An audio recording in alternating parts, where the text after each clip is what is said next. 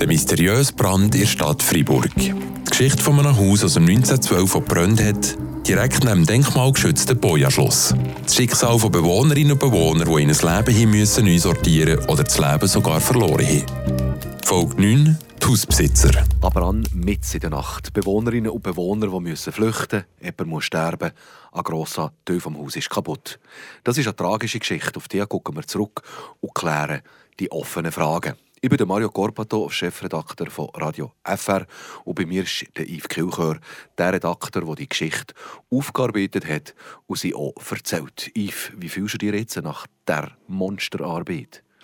Ich muss sagen, wieder besser. Es war nicht ganz immer einfach. Also es ist irgendwie mir auch nachgegangen, emotional. Ich bin einmal mitten in der Nacht aufgewacht, weil ich gemerkt habe, dass ich geträumt habe von einem brennenden Haus, wo die Leute rausspringen mussten. Also ich, ich bin natürlich auch dabei in diesem Traum. Und für mich war klar, das ist die Verarbeitung von dem, was ich gehört habe, von dem, was ich erlebt habe, was ich mitbekommen habe. Und ich muss sagen, das ist jetzt glaube eine der einzigen Geschichten, die ich beim, beim Arbeiten als Redakteur, als Journalist gemacht habe, die mir wirklich nachgegangen ist und die mich halt wirklich über viele, viele Monate begleitet hat. Und darum war es manchmal schon glaube so ein eine Last gewesen, aber es war immer spannend gewesen. und, und jetzt äh, am Schluss von dem Ganzen geht es mir, mir wieder gut. Zum Glück. Aber bevor wir die Geschichte ganz abschließen, bleibt eh grosse Frage offen. Was ist mit den Besitzerinnen und Besitzern? Die sind ja von Frankreich und wir wissen, dass es eine Aristokratenfamilie ist. Eine Erbengemeinschaft ist es. Und wir wissen auch, dass es nicht so einfach ist, sie zu kontaktieren. Hast du sie verwünscht? Ja, tatsächlich. Es war zwar ein eine Sache, bis ich sie mal verwünscht habe. Ich so quasi von Pontius zu Pilatus müssen springen ich bin irgendwann auf einem Golfplatz in Frankreich gelandet. Ich bin irgendwann in einem Büro gelandet, wo ich das Gefühl hatte, da geht es um, um Geld, um finanzielle Angelegenheiten. Also ich habe schon so ein bisschen das Gefühl bekommen, hm, das stimmt, da ist auch schon ziemlich viel Geld dahinter. Und habe tatsächlich auch beide verwünscht. Den einen habe ich per E-Mail verwünscht, quasi der eine Mann vom einen Stamm der Familie. Es ist eine Familie mit zwei Stämmen. Und vom einen Stamm habe ich den einen per E-Mail verwünscht und er hat mir geantwortet, er will nichts zu dem Ganzen sagen. Äh, ich habe ihm quasi nochmal eine Nachfrist gegeben und gesagt, ich hätte mit dem anderen reden aber auch da hat er sich nicht dazu geäußert. Und eben tatsächlich vom anderen Stamm habe ich auch wieder jemanden erreicht, auch wieder einen der Besitzer.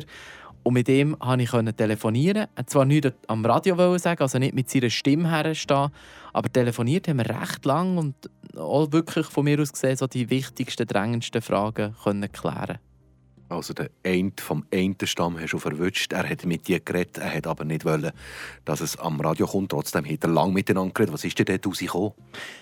Ja, er hat mir gesagt, ähm, je veux pas faire la polémique, also er will nicht einen Streit auslösen. Ähm, dann sei ich weiter auch sicher, dass an diesem Abend quasi ein Bauterabend äh, äh war in dieser Wohnung. Es waren Leute dort, die Alkohol haben getrunken und jemand sei gestorben. Und die Person die sei gestorben, weil sie eben in dieser Nacht nicht aufgewacht sei. Und ja, außerdem haben wir ja das Gerichtsurteil. Also er hat so quasi die wichtigsten Fakten mal gesagt und gesagt, ja, das ist ja das, was wir, was wir definitiv wissen. Und das Gerichtsurteil das gibt es tatsächlich auch noch entsprechenden Untersuchungsbericht dazu auch. Und der sieht ja, man weiß nicht genau, wie das Feuer ausgebrochen ist. Aber die Bewohnerinnen und Bewohner von der Liegenschaft, die ehemaligen Bewohnerinnen und Bewohner natürlich, die sagen in unserer Serie, die Besitzer hätten ihnen ging das Gefühl gegeben, sie seien schuld an diesem Feuer, an diesem Brand, an dieser Katastrophe. Was hat der eine von der Besitzerfamilie zu dem gesagt? Auch wieder das. Also tatsächlich, er hat wirklich das Gefühl, das seien die Bewohnerinnen und Bewohner, die schuld sind. Die Verantwortung der Bewohnerinnen und Bewohner sei ja gross, hat er gesagt. Sie hatten einen Junggesellenabschied, dass sie geraucht haben, dass sie getrunken haben. Es hatten äh, viel Alkohol im Spiel, sie sind spät in der Nacht ins Bett gegangen. Da, da ist man sich ja auch einig, oder? das geben ja auch Bewohnerinnen und Bewohner zu. Was aber der Besitzer nachher gesagt hat, was ihn stört, das sei, dass man keinen Alkohol und keine Drogen testet, also nicht irgendwie das Blut untersucht hat, dass man das nicht getestet hat, dass die Polizei vom Kanton Freiburg und auch die Justiz das nicht untersucht hat. Und das finde ich er unglaublich, dass man das nicht gemacht hat. Das wäre doch interessant gewesen, was da geraucht und was da getrunken sei gekommen. ganz spannende Frage, die da noch auftreten ist. Wieso hat es kindersättige Tests gegeben? Ich habe jetzt einmal das Gefühl, dass du auch mit unserer Kantonspolizei, die die Untersuchungen gemacht hat, geredet hast. Ja, allerdings, wir sind mit der Polizei schon ziemlich am Anfang von dem Brandfall, wo wir den angefangen recherchieren, wo wir die Recherche haben angefangen, sind wir mit ihnen in Kontakt getreten und eben am Schluss nochmal, die Antwort ist halt ging die gleiche, nämlich sie können nichts dazu sagen, weil der Fall ist für sie im Prinzip abgeschlossen. Sie haben die Dokumente der Justiz übergeben. Die Dokumente die kennen wir ja und dort drinnen steht eben nichts. Also gibt quasi keine Hinweise auf so einen Test. Das ist tatsächlich so, das müssen wir schon sagen. Die Polizei hat generell geantwortet und hat gesagt, dass man so einen Alkohol- oder so einen Drogentest ging dann mache, wenn eine Drittperson könnte mit involviert sein also wenn das Feuer durch eine Drittperson könnte ausgelöst worden sein und ähm, wenn ein technischer Schaden der Grund könnte sein, dann mache ich mir so Tests nicht. Und ob er gemacht wird, so ein Test oder nicht, das tun die Polizisten und der Ermittler und Ermittlerinnen vor Ort entscheiden. Und das haben sie auch gemacht. Und offenbar eben, haben sie die Leute identifiziert, sie haben sie befragt. Aber von so einem Drogentest hätten mir weder die Bewohnerinnen und Bewohner noch etwas gesagt, noch sagen wir ähm, die Unterlagen, dass sie getestet haben. Also, muss schon sagen, da fragt sich für mich auch schon, warum hat man das nicht gemacht. Und ich glaube, diese Frage die bleibt tatsächlich offen. Aber für den Besitzer ist das natürlich auch wieder eine gute Möglichkeit, quasi die Schuld von sich zu schieben. Wir haben auch gehört in dieser Serie, dass, er, dass quasi viele Leute sagen, ja, er hat nicht gut geschaut zu den Wohnungen, wir haben da zu wenig, zu wenig dafür gemacht. Und so kann er natürlich die Schuld wieder so ein bisschen auf, auf Bewohnerinnen und Bewohner schieben. Und die Untersuchung findet ja eben keinen richtigen Grund für das Feuer. Also man kann sich so ein bisschen fragen, ja, hat man das machen sollen oder ist das jetzt ein geschicktes Manöver für abzulenken? Das wird nie mehr klar kommen, vor allem so Tests zu machen. Für das ist es definitiv zu spät. Das hätte ja wirklich zeitgleich gerade müssen passieren Ja, genau. Eine andere Frage ist noch offen. Wieso Besitzer nicht mit dem Staat, mit dem Kanton Fribourg kooperiert haben, das ist auch ein bekanntes Problem. Sie haben nämlich äh, ja, das Dach vom Haus, das komplett abbrunnen ist. Das heisst, wenn es regnet, dann regnet es direkt ins geschützten Haus drin und macht äh, alles kaputt, was noch da ist. Da haben Besitzer überhaupt nicht handboten. Die haben keine Dachsanierung gemacht, die haben nicht einmal das Plastik drauf gespannt. Der Staat hat hier zwangsmässig eingegriffen. Was hat Ihre Besitzerfamilie bzw. der eine, der mit geredet hat, zu dem gesehen? Er will nichts von dem wissen. Er findet, sie haben immer sanieren das ist gar nie außer Frage gestanden. Der Staat hat sich da eingemischt, der Staat erzählt uns Lügen, also der lügt uns an, das, das stimmt alles gar nicht. Sie hat die schon renoviert, aber dann ist der Staat gekommen, quasi ihnen das vorweg genommen sie haben ja die erste Tranche gezahlt. Das sagt ja der Staat hier. Der Kanton Fribourg sagt da, nein, es ist noch nicht gezahlt. Da muss man vielleicht allerdings jetzt verehrlicht sein auch sagen, das kann natürlich tatsächlich auch passiert sein. Die Tranche ist vielleicht gezahlt. Die Überweisung von Frankreich auf Fribourg dauert vielleicht ein bisschen, bis sie vielleicht beim Staat an der, an der entsprechenden Stelle ist angekommen, dauert es auch noch ein bisschen. Wir sind ja da immer so ein bisschen Stück für Stück am, am Recherchieren und am Umtelefonieren gewesen. Das braucht auch wieder ein bisschen Zeit. Das ist also schon möglich, dass da unterdessen etwas passiert ist. Aber die Meinung zwischen dem Staat, der sagt, wir müssen handeln, weil sonst wäre das Haus kaputt gegangen, und der Haltung des Besitzer, der sagt, ja nein, man hat uns eingegriffen, man, man, man hat uns das quasi ein weggenommen, wir hätten das schon gemacht. Also da habe ich schon gemerkt, da gehen nicht nur die Fakten auseinander, sondern da geht wirklich auch die Haltung und die ganze Einstellung und die ganze Meinung, das wirklich meilenweit voneinander weg.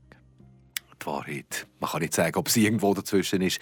Wir wissen es nicht, aber Fakt ist, dass äh, das flinkes Handeln nötig war, dass das Dach müssen, so flink wie möglich deckt sein weil jeder Regentropf hätte weiteren Schaden angerichtet.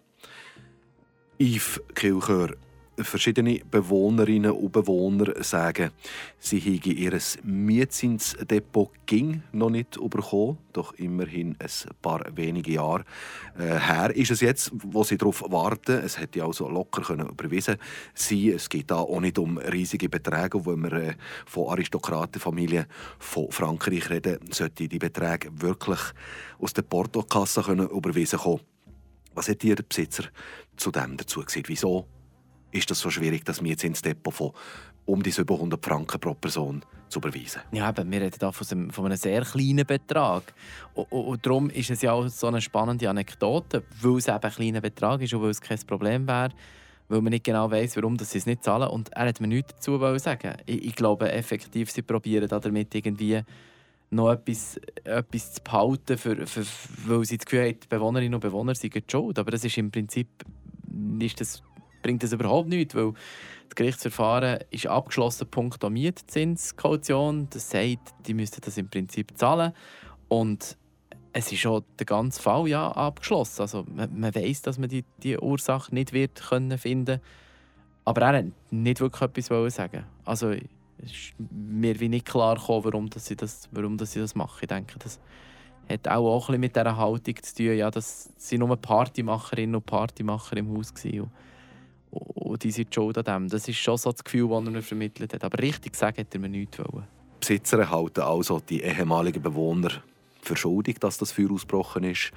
Ein bisschen viel haben sie gemacht, ein bisschen viel Alkohol getrunken, ein bisschen viel gerückt in das in diesem denkmalgeschützten Haus, wo äh, aller, aller weitestgehend aus Holz bestanden ist. In diesem Zusammenhang habe ich gleich eine Frage. Denkmalgeschützt ist das schöne Gebäude gewesen, und gleich eine Besitzerfamilie wirklich nicht drauf geguckt, nichts instand gehalten, quasi nichts. Das ist in der Serie ganz, ganz gut rausgekommen. Das haben alle ehemaligen Bewohner und Bewohnerinnen so bestätigt. Wieso, um Gottes Willen, haben die Besitzer von Frankreich nicht besser zu dem Haus gucken, so ins La verlottern. Das hat ja auch der Denkmalschützer vom Kanton Freiburg bestätigt, dass die Wohnung wirklich in einem schlechten Zustand ist und sich die Besitzer wirklich nicht darum votiert haben. Und der Denkmalschützer sagt ja auch klar, dass sie schon lange probiert mit dem Besitzer Kontakt aufzunehmen und das nicht erst seit, seit irgendwie diesem Brand machen. Das ist nicht, oder wie, wie, wie du und ich, die ein Privathaus haben und irgendwann kommt mal jemand und sagt, er hätte sollen. Nein, man hat es schon lange probiert und man hat es einfach nicht geschafft. Eben, die Bewohner haben auch darauf hingewiesen. Und auch da, Meinungen gehen wieder weit auseinander. Also, der Besitzer sagt mir ganz klar, wir haben genug gemacht. Die Wohnung war immer in einem guten Zustand. Die Wohnung war alt, aber die Probleme sind immer geregelt worden. Äh, nein, nein, wie wir ja von den Bewohnerinnen und Bewohnern wissen, nicht. Aber aus Sicht der Besitzer war alles gut. Bei Ruinen, ich darf nicht von Ruinen reden, weil äußerlich ist das Haus in Instand gesetzt gekommen. Es hat ein Dach, es hat um mich eine Höhle. Der Innenraum hingegen der ist noch nicht äh, frisch gemacht oder ausgebaut. Besitzerfamilie sie sind noch Besitzer, quasi Mitbesitzer, weil der Staat ist ja auch ein Platz wie jetzt Besitzer, wenn ich das richtig verstanden habe, in der ganzen Serie, weil der Staat eine Hypothek quasi vorgeschossen hat. Da kommt jetzt eben noch darauf an, wie viel das sie zurückgezahlt voilà. haben. Voilà.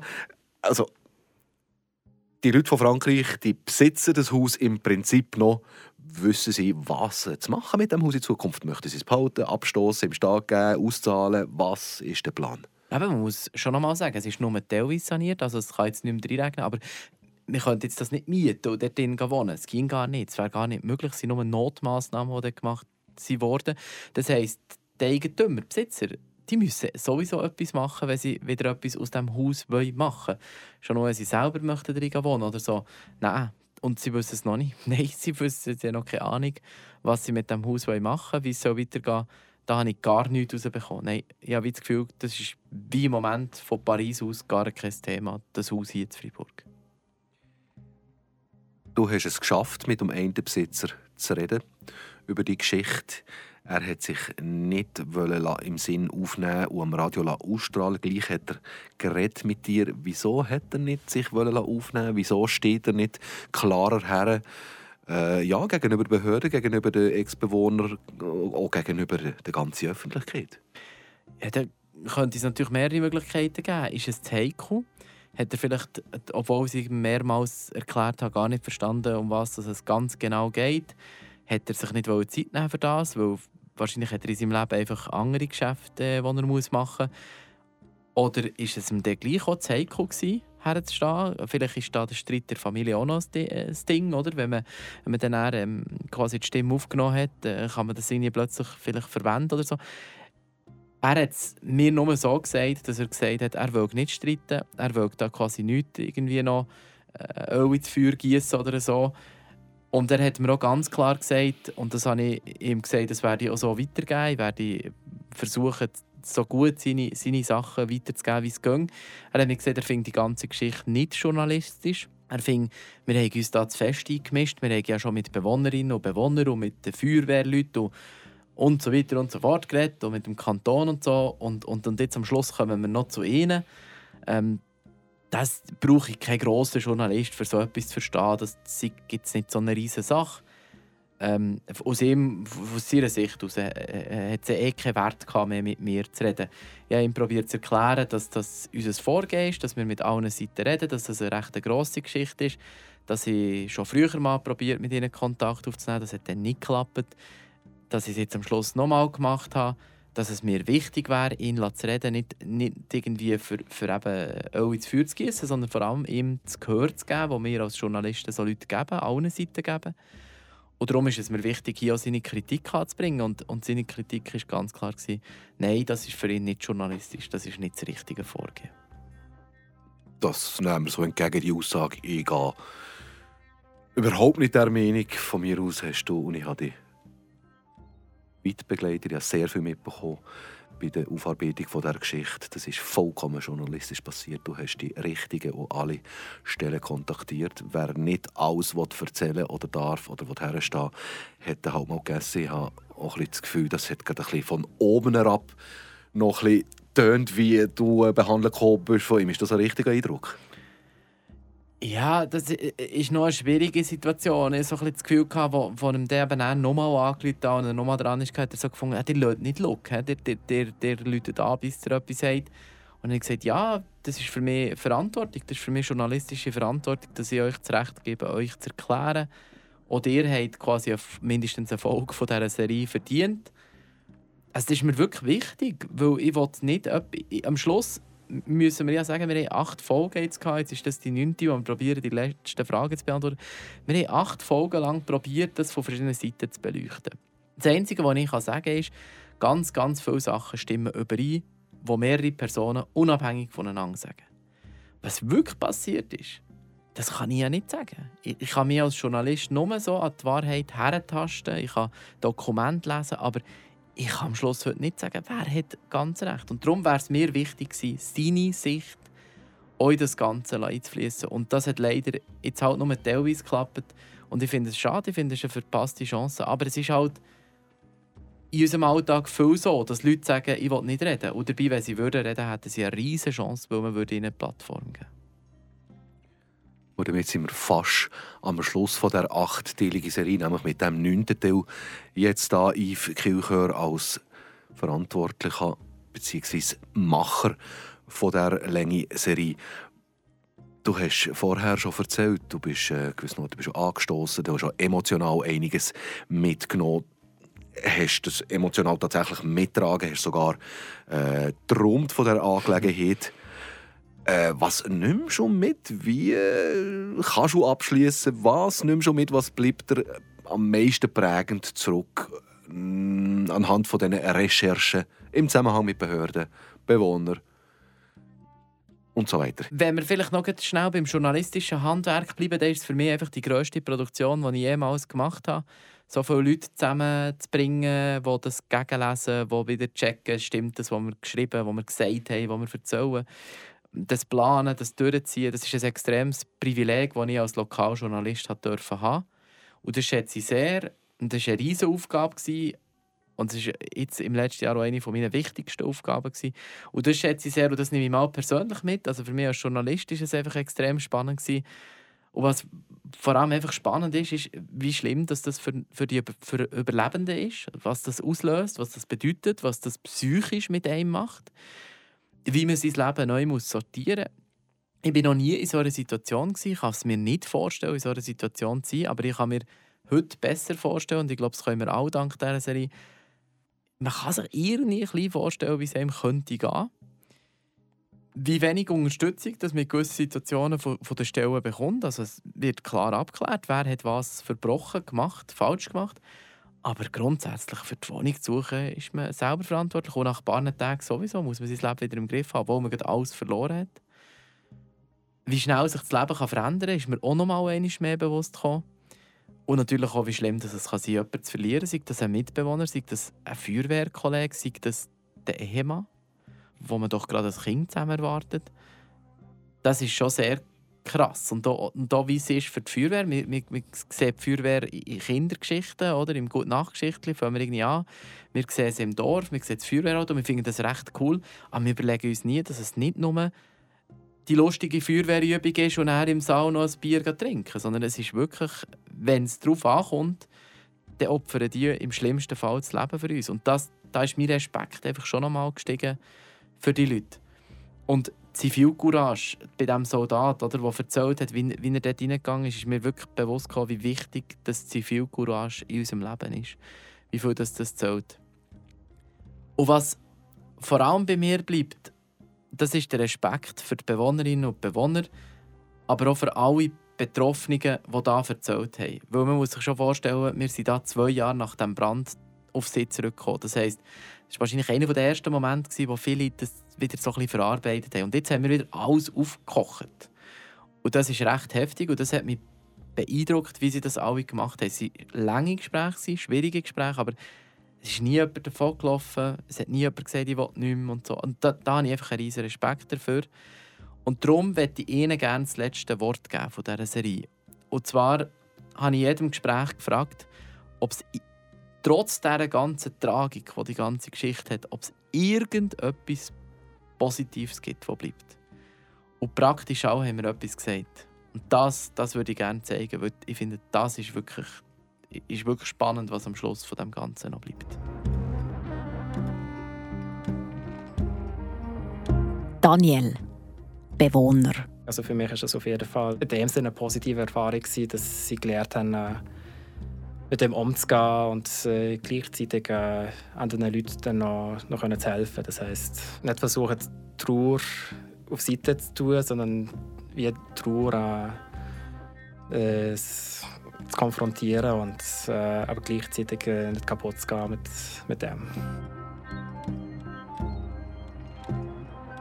Der Rekrut. Bah, le positif, ça a été. Moi, j'aurais dit mes soldats. Das Positive, ich hätte gesagt, meine Soldaten. Das ist für mich die positive Seite. Sie waren schnell mit dem Material da, das ich ihnen gerufen habe. Sie haben sich schneller angelegt als in zwei Minuten, sind zum Haus gesprungen und sie haben so gut geholfen, wie sie nur können. Gut, ich gefunden, es sei etwas gefährlich für sie, ins Haus hineinzugehen und in den zweiten Stock raufzugehen. Darum habe ich ihnen gesagt, sie sollen draußen bleiben, für dort die Bewohner zusammenzunehmen, Infos einzusammeln, wie viele Leute drin sind, wie viele jetzt noch rum sind, wegzugehen, dass sie in Sicherheit sind. Und dort, wo es geht, Feuerlöscher brauchen.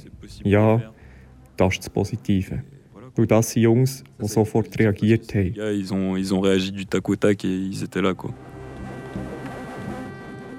Monika, Bewohnerin. Vielleicht an eine positive Veränderung denke jetzt am, am meinem, vielleicht meinem Alltagsleben ist, dass sie dass ich mir einfach für also irgendwie denke, okay, für, für, dass ich mir über Kleinigkeiten nicht mehr ärgern will oder so Sachen. oder vielleicht zum Teil aber auch weniger Verständnis habe, wenn sich äh, Menschen, äh, Mitmenschen ja, über, über Kleinigkeiten aufregen. Denke ich mir dann, ich weiß auch nicht, das, ich, das sind Sachen, für die bin jetzt eigentlich irgendwie auf der anderen Seite irgendwie ungeduldiger geworden mit, mit solchen, äh, mit solchen äh, Fällen, die man halt hat im Alltag oder im Beruf oder so, wo man sich dann manchmal eben halt wundert, ähm, ja, woraus die Leute man manchmal Probleme machen. Es gibt einfach wirklich wenig Sachen, die wirklich wichtig sind. Severin, Bewohnerin. Ich versuche mir zu sagen, dass das wie ein Sprungbrett ist. Das hat mir wie ein Mupf dass ich die Sachen in meinem Leben möglichst bald machen und nicht warten. Positiv ist auch, dass die Leute so menschlich reagieren und die Solidarität und auch der Kontakt, den ich mit gewissen Bewohnern weiter habe gepflegt. Gut, mit den einen mehr als mit den anderen. Wir waren ja viel und dann haben wir uns halt getrennt. Aber trotz der ganzen Tragik konnte ich gleich Freundschaften knüpfen. Ähm, malgré, malgré le drame.